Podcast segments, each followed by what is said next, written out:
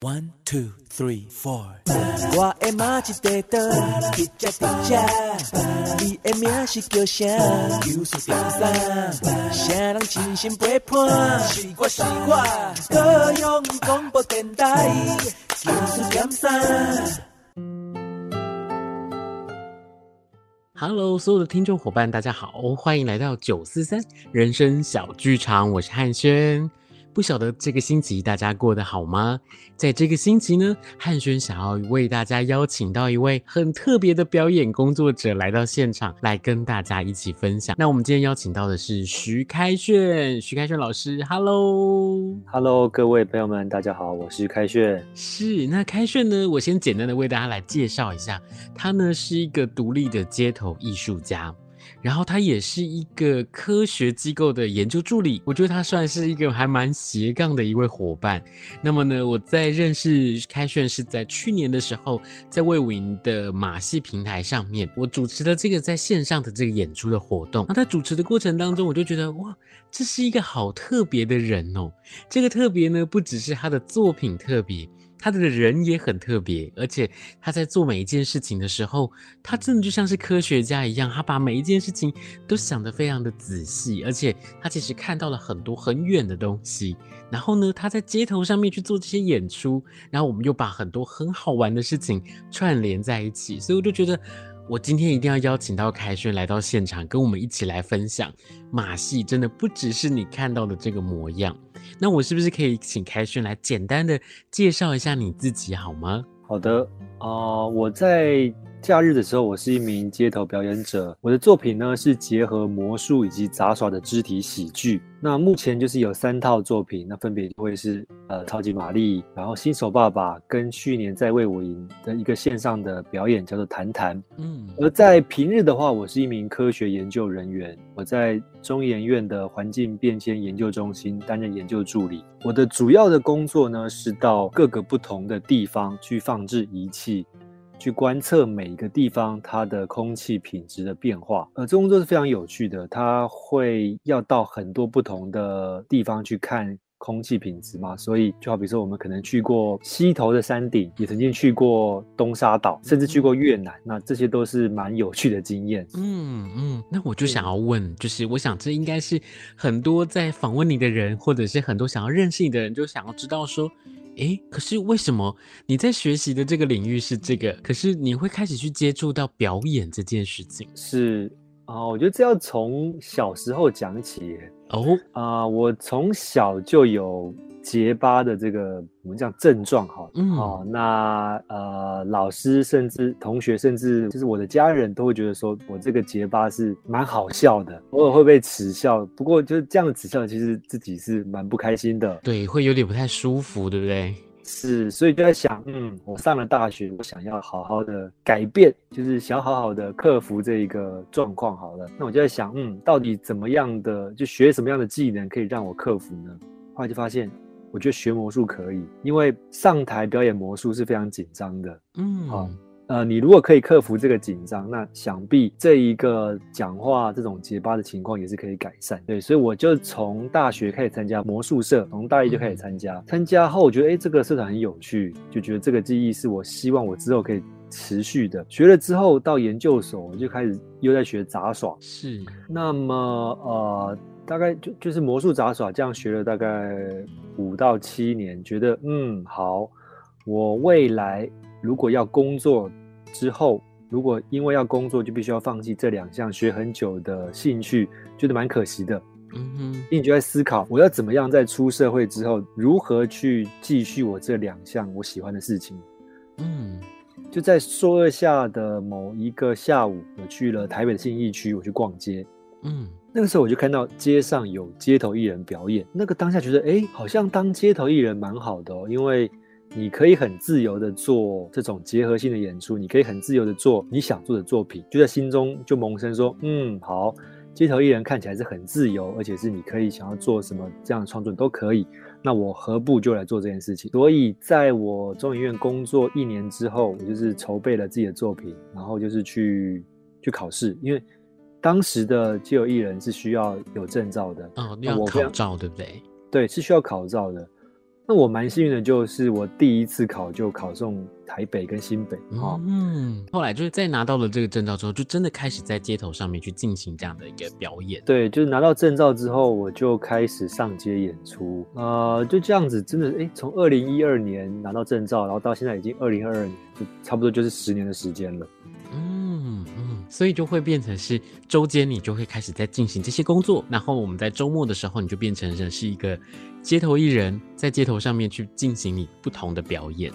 对，就平日的白天就在中研院做研究工作，那下班之后就开始去研究，哎，我要怎么样做出不一样的这个魔术跟杂耍的作品。其实，如果说大家对于开炫的作品很有兴趣的话，可以在网络上去搜寻到很多开炫的作品。开炫最有名、最有名的应该就是马里奥的这个作品，对不对？马里奥这个作品是我从二零一一年就开始创作，那就真的是每年都灌溉蛮多时间在这上面。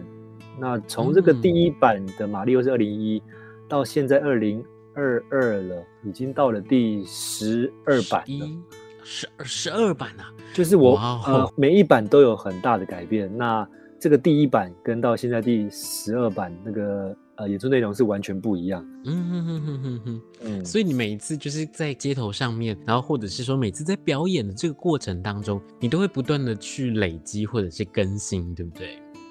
对，因为就会觉得说，嗯，因为表演对我来说是兴趣，那就是做自己很喜欢的事情。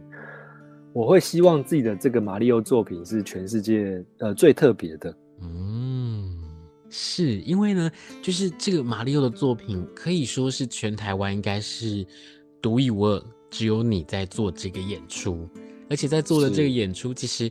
做的反响非常的好，是因为我在网络上看到了有好几个不同的版本，我那时候就觉得，哇，我跟开炫真的是相见恨晚。我如果早一点认识他，我好想要真的在街头上面看到你去进行这个表演，特别是在每一个不管是在砌砖的这个过程，又或者是在最后结尾的时候，我真的每一次都是看到都起鸡皮疙瘩，然后我好想要让更多人知道说，其实，在街头进行的表演，它是一个这么。这么有亲和力，而且在亲近的过程当中，它是这么让你震撼的。所以很多人可能对于街头的表演，又或者是说对于呃，可能是马戏，或者是不管是任何一个在街头上面去做的这个作品，大家对于街头不晓得认识或不认识。那其实我也想要请凯旋来帮我们来介绍一下，就是当你在第一次看到在街头表演是这么的自由、这么的奔放的时候。但后来，你真的去从事了在街头上面的表演，是不是有什么样不同的故事？又或者是说，当你在做这件事情的时候，你可能会真的发觉，在台湾的环境不是这么的友善，又或者是说，有些时候，有些人对于街头艺人，他他的这个尊重，或者是他对于街头艺人，他该要用用什么样的一个态度，跟街头艺人一起来呃共同经营这个表演？我觉得是不是可以请凯旋来跟我们稍微介绍一下，就是从你一开始接触，然后到现在，你觉得街头的这些表演对于我们的听众伙伴来说，我们可以用什么样的方式来认识他？又或者是对你来讲有什么特别的地方，可以让你这么着迷在这件事情上面？是，啊、呃，我觉得首先是要澄清，我相信多数人，那包括也是蛮多街头艺人都会觉得说，哎，台湾的观众不太友善，台湾的环境不太好，但我。真的出国蛮多次，我真的发现台湾的观众是很好的，然后台湾的街头环境是相对于非常安全的。会这么说是因为二零一四年吧，我当时去了啊、呃，这个法国的亚维农，嗯，他在每年七月他会有一个亚维农艺术节，那个艺术节呢，啊、呃，会在那个就亚维农这个城镇里面会有大概上千个剧场演出，嗯。嗯。那么，呃，这些剧场表演者，他们为了要宣传自己的节目，所以在白天都会在这个大马路上，哦，就是做非常就是很吵杂的这个宣传啊。哦，是。那现场也有蛮多街头艺人的嘛，所以大家就会互相用那个音响去互尬那个那个环境。哦，嘿，那又因为我觉得啦，就会是。街头艺人，他绝对是一份工作。当你觉得说，嗯，这个是我的上班时间，是我的演出时间，那我就应该要赚到可能多少钱？那只是当这这这些旁边有干扰或者有人想要使用你的场地的时候，哎，那大家就会硬起来，就不让你使用，或者是就会比较凶。就是这种不友善的情况，其实在国外是比较多的。好、那在台湾，哎，大家还算相对客气。好、另外是观众打赏嘛。那好，之前都听很多人说，哦，那个台湾的观众都不太打赏，但是我真的去了国外之后，发现台湾的观众是很愿意给打赏的。哦、真的。嗯对，我觉得台湾的观众是算是成熟的，他们知道看演出是需要给啊配的，其实是相对友善的。那我就想要再来问问凯旋是，其实从一开始去接触，不管是在学校里头在学表演这件事情，又或者是上了街头，那其实在这几年的过程当中，有没有让你印象很深刻的一件事情，可以跟我们的听众伙伴一起来分享一下？哦，好，那我觉得是兴趣能不能当饭吃这件事情。好，这个故事真的是真比较长，我觉得这个要从我的正职工作讲起。对，我在二零一四年的十月啊，我在一艘海洋研究船上面工作，它叫海研五号。那个时候我们的任务啊是要到台湾海峡的北侧进行海平面的空气品质的监测，我们要看在那段期间的空气污染的变化。那那个航程的是是二零一四年的十月九号到十六号，我们在出航的第二天，因为就觉得嗯那个风浪是很大，它会影响我们工作，所以当时这个船的领队他就决定说，好，我们决定先返航，先回到台南的安平港，先做休息，等浪小一点，我们再做出发，因为浪太大了，我们这些仪器就是在操作上是很困难的，嗯。好，其实就是在这个返航的途中啊，呃，我们大概在傍晚五点的时候，我就跟几位同事在船上里面聊天。那突然间，这个船它发出很大的声响，砰的一声，而且船底发出很严重的晃动。所以我就开玩笑的跟同跟同事说：“哎呦，我们是不是撞到金鱼啊？”哎哎，结果呢，大概在十秒钟之后，啊，那个船长就紧急广播，就跟大家说：“好、嗯，各位船员请注意。”现在，请马上回到你的房间，拿取救生衣，并且到甲板集合。我们准备弃船。弃船？哎，对啊，那要到弃船是是是发生什么恐怖的事情吗？那那个当下，我跟我的几个同事，我们都面面相觑，我觉得不可置信，就想，哎，我们是第一次上研究船，那该不会这个也是我们最后一次吧？对，我们就很慌张的就跑去我们的房间拿救生衣，然后要甲板。那到甲板那一刻。哇，就看到有些同事就开始哭了，因为不知道到底是是什么样的事情。嗯，哦，嗯，那那个时候船长就安抚大家说，就是那个各位同仁，请不要担心，好，哦，这艘船的水密门已经关闭了，所以这艘船绝对不会沉。嗯、那在听到这个消息之后，哎，大家就稍微放心了。我也打电话给我老板说，老板不好意思，那个我们这艘船好像要弃船了，好，不过你的仪器不会有事。嗯嗯，当时我也在脸书有发文，就发说，二零一四年十月十号下午五点半啊，就是海燕五号，哎，触礁。不过不会沉船，请大家放心。好，只是呢，这一切真的都不如船长所说的那么轻松。嗯，在我们触礁之后的不久，这艘船就停电了。嗯哦。停电之后呢，我们想好，那我们准备要逃生了。结果我们的救生船居然放不下来。虾米？对，放不下，因为某些原因它放不下来。好，这是在拍电影吗？这一些情节怎么会这么？是，我觉得哇，怎么会那么刚好？天哪，天哪！是，那大概在呃，就是这个撞船之后的一小时、一小时半之后，哎，又有救难直升机来了哦。好，他们就来了，他们就放下他们那个垂降那个吊笼。嗯，结果呢，在释放过程中，因为呃当天的风浪真的太大，那个吊笼断掉了。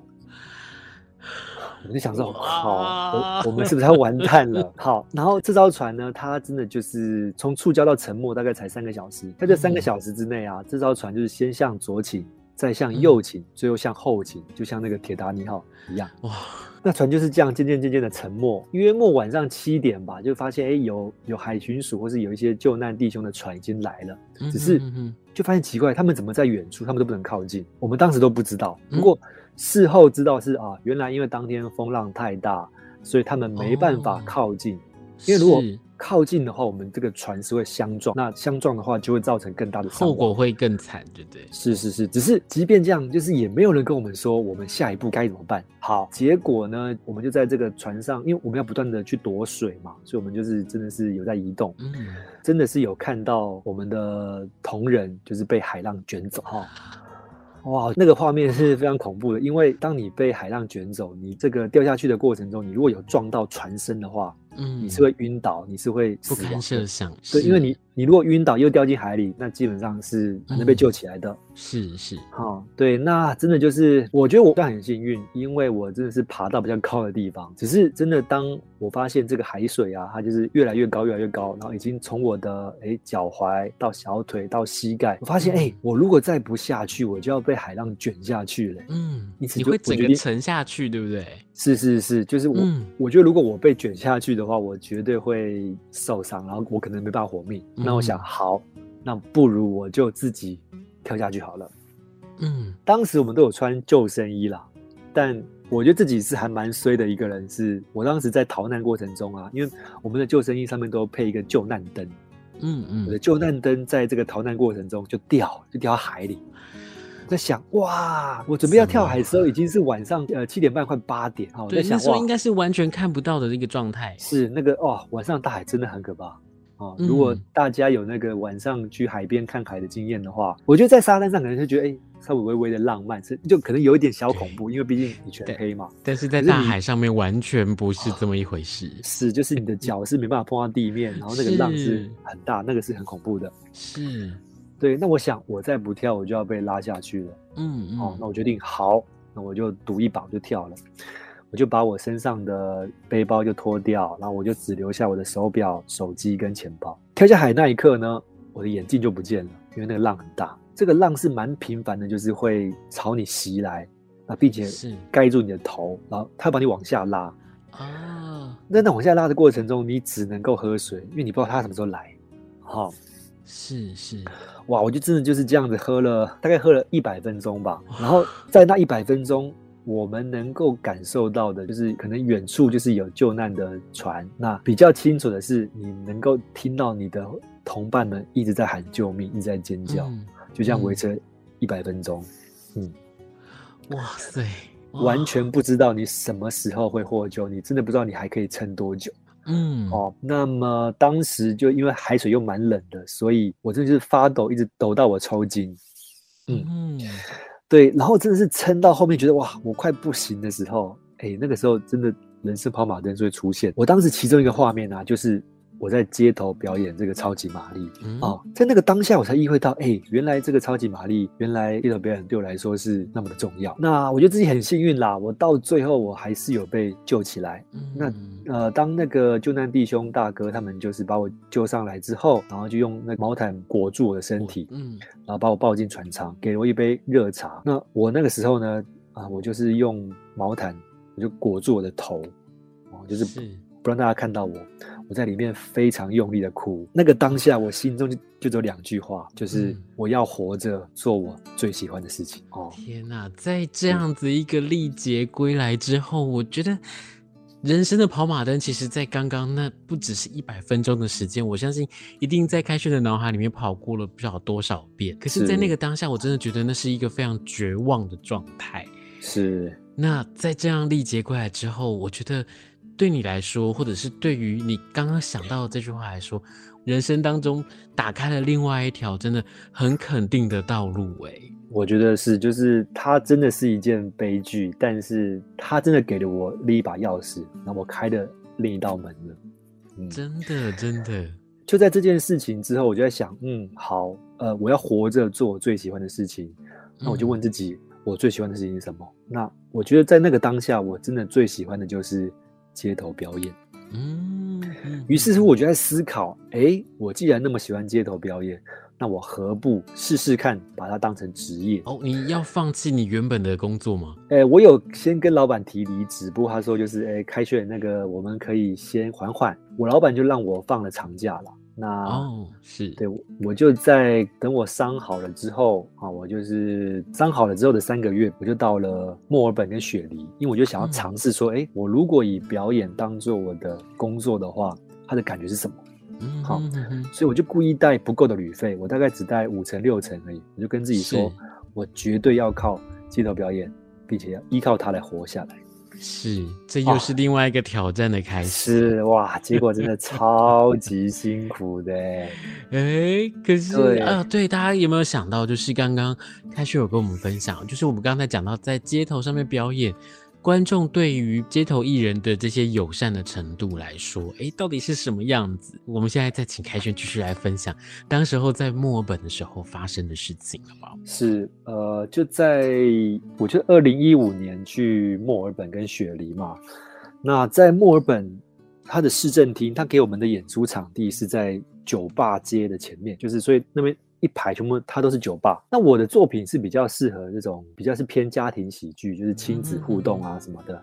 可是酒吧前面的观众大部分都是那种来买醉的年轻人啊，是，对，所以我在那里演出的状况并不是太好，我的收入是真的是蛮少的。那我就就有点危险，我觉得是啊，因为就是偶尔会碰到那种醉汉嘛，醉汉对。那我就有观察到，那边收入比较好的表演者，通常是那一种，哎，就是有脱上衣的哦，男性 dancer，或者是讲很多那种英语笑话的表演者。嗯，好，那像我这种就真是很吃亏。那我就在某一个下午演出的时候啊，我就遇到了哇，三个状况，就是接二连三的这样子。呃，首先是。当我在演出一半的时候，哎，突然间有一个妇人，她朝我靠近，她就很用力的朝我胸口打一拳。为什么？我完全不知道，我我认为他们打我。嗯，那我自己是有那个呃自发性气胸。嗯，哎，医生就有告诫我说，那个开穴你要不可以这样子承受这样子一个打击，对不对？对，就是你要很小心这个打喷嚏、咳嗽，你要小心这种胸部的这种冲击。哇，我真的。所以被他攻击那个当下，我真的是吓死。对，不过很幸运啦，就我是没发生什么事情。是是，对，只是我就看攻击我的这个妇人啊，他沿路他只攻击街头艺人。为为什么？他对街头艺人有什么样的意见是吗？我的猜测是这样子啊，因为我觉得他的穿着比较像是流浪者，就是那流浪汉之类的，就打扰到他了。对，有可能我们在假日的街头演出的时候占用到他的场地或者是他的休息时间。然后他的泄愤之类的啊、哦哦，是是是，我猜测是这样子的。嗯，对，那这这件事情过了大概半小时之后，好、哦，嗯，在我演完下一场，哎，那那场蛮开心的，就是演出之后又有一个年轻的欧美脸孔的女生朝我靠近，嗯、她大概就十几岁、二十几岁这样子。是，她说：“哇，那个马里欧，那个你的表演好棒，然后呃，你可以送我一个道具当礼物吗？”啊，因为今天是我的生日，我很想要你这个你这个盒子，就是我那个表演的的那个雪茄盒。嗯、是，我就说，哎、欸，不行呢、欸，因为我如果送你的话，我就没办法表演，我就我就没办法维生了啊，啊。他就回答说，哦，好吧，那不然这样子，你借我拿着拍个照就好了。嗯，我爸妈就在那边，他们有相机，我跟他们拿完相机拍完照，我就还你，好吧？嗯，我说，嗯，好吧，不过你要快点回来哦。嗯嗯嗯，接着呢，他就拿着我的道具去了远远处找他爸妈，然后就再也没有回来了。什么、嗯、啊？我觉得哈，这个真的对我很困扰，因为我就必须要改变我的表演，因为我少了一个道具。嗯，啊是啊。那差不多再过了一小时之后吧，哇，嗯、突然天空乌云密布。嗯，依照我直觉，我觉得好像要下大雨了。嗯嗯，我就赶紧收拾，结果来不及，哇，那个雨下就下的很急又很大，嗯，道具整个都被淋湿了啊！那那个当下，我觉得自己好狼狈哦，那就觉得嗯，好，我就是一个下午，我接着就是说遇到这三个鸟事，就想好了，我今天我就先不要演了，嗯，所以我就是先把我的道具擦干，头发擦干，然后就是呃，我的就是带着我道具，脖子上就裹着那个毛巾，就想说啊，我先去吃。吃个 Subway 好了，嗯哼，哼，哼，好，我就把我当天那个收入为数不多的零钱，哎，我就好好的数好叠好，就把这个硬币叠好，嗯，想说，嗯，我吃个那个什么肉球的潜艇堡，哦，是是，就呃肉丸肉丸潜艇堡，肉丸，肉丸，对对对，然后就给这个店员，结果这店员呢，他就是用非常不耐烦的表情看着我，好，然后就一把拿走我的这个硬币，然后用力的丢进他的收银台。哇，哎、欸，我在想，这个态度是真的。对，我会想，哎，这个有必要这样子吗？就是你是觉得我是乞丐吗？哈、我觉得我确实那个当下我是有点狼狈，可是是这些钱它都是我很辛苦赚来的，嗯、那我为什么要被这样对待？就是在发生那么多事情，然后又被这样对待这个当下，我心中就出现一句话，就是我好想念我的科学工作。是啊，是，而且。我觉得真的是那一天真的不是你的天呢，你怎么会有在一天之内发生了这么曲折离奇的这些状况？我觉得其实上天对你还蛮好的，还会有很多不同的方向或者是指示，然后让你去走下一条你应该要走，或者是你不应该要放弃的那段路是什么？我觉得真的是很妙，就是你你不会想象在一天之内发生了这么多的事情，那也包含像是船难的这件事情。有谁会想到我自己第一次上这艘船，我就会遇到这样子一件很可怕的事情？我觉得其实都在生活当中，或者是在不同的领域里面，你透过了不同的指示，让你走进了下一条你应该要走，或者是让你去选择的这条道路。哎，是，呃，我相信每个人对于自己的工作或对于兴趣有不同的平衡或见解。好了，就。有人会认为说，我们就应该把兴趣当工作啊，因为这样做才快乐。但是也一定有很多人是认为说，这两个要分开。那我们不知道自己的答案是什么嘛？所以我觉得重点是你要去找答案，因为找了之后，你就知道你自己适合哪一种路线。是是，因为我们时间的关系，我想在节目的最后，我是不是可以再请开轩来跟我们来分享最后一个问题，就是。你觉得啊，在表演跟现实的生活当中，因为我知道像是呃科学的工作，其实常会占据你非常多的时间，或者是你可能常常需要出差，然后做很多不同的工作。我觉得那是一个非常辛苦的一件事情。可是当你在再一次走上街头，或者是再一次去面对表演的时候，我觉得那是又是另外一个不同的心情的转换。那我就想要请凯旋来跟我们分享一下是，我相信有很多的人其实都会像凯旋一样是斜杠的人生。那我们要怎么样去面对这样一个斜杠的人生？或者是不晓得凯旋，你可不可以用简单的几句话来跟所有追求梦想跟理想的这条道路上的伙伴们，你可以用你的方式来跟他们分享几句吗？是，如果你有疑问的话，你就去试试看。因为试了之后，你才会知道你的答案是什么。那人生，呃，我觉得它不长也不短，但是你做了这个尝试之后，你绝对会变得更好。嗯嗯，因为你不去做，你就永远不知道你做了之后它会变成什么样子。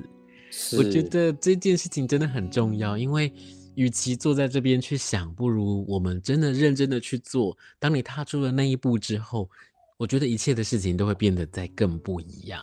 是 是，那今天呢，真的很谢谢凯旋在我们的节目当中跟我们分享了这么多的故事。因为今天时间的关系，我们可能没有办法分享这么多。希望未来还有机会再邀请凯旋，然后我们透过不同的方式，一起来跟大家分享凯旋更多不同的表演，或者是这一路走来的心路历程，好吗？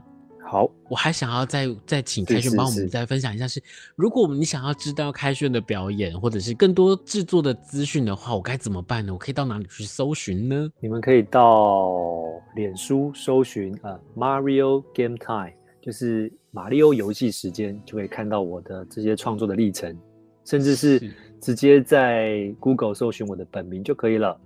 嗯，好，那今天真的很谢谢凯旋，谢谢，好，谢谢大家，拜拜，拜拜，谢谢所有的听众伙伴，那我们是九四三人生小剧场，我们就下周见喽，拜拜。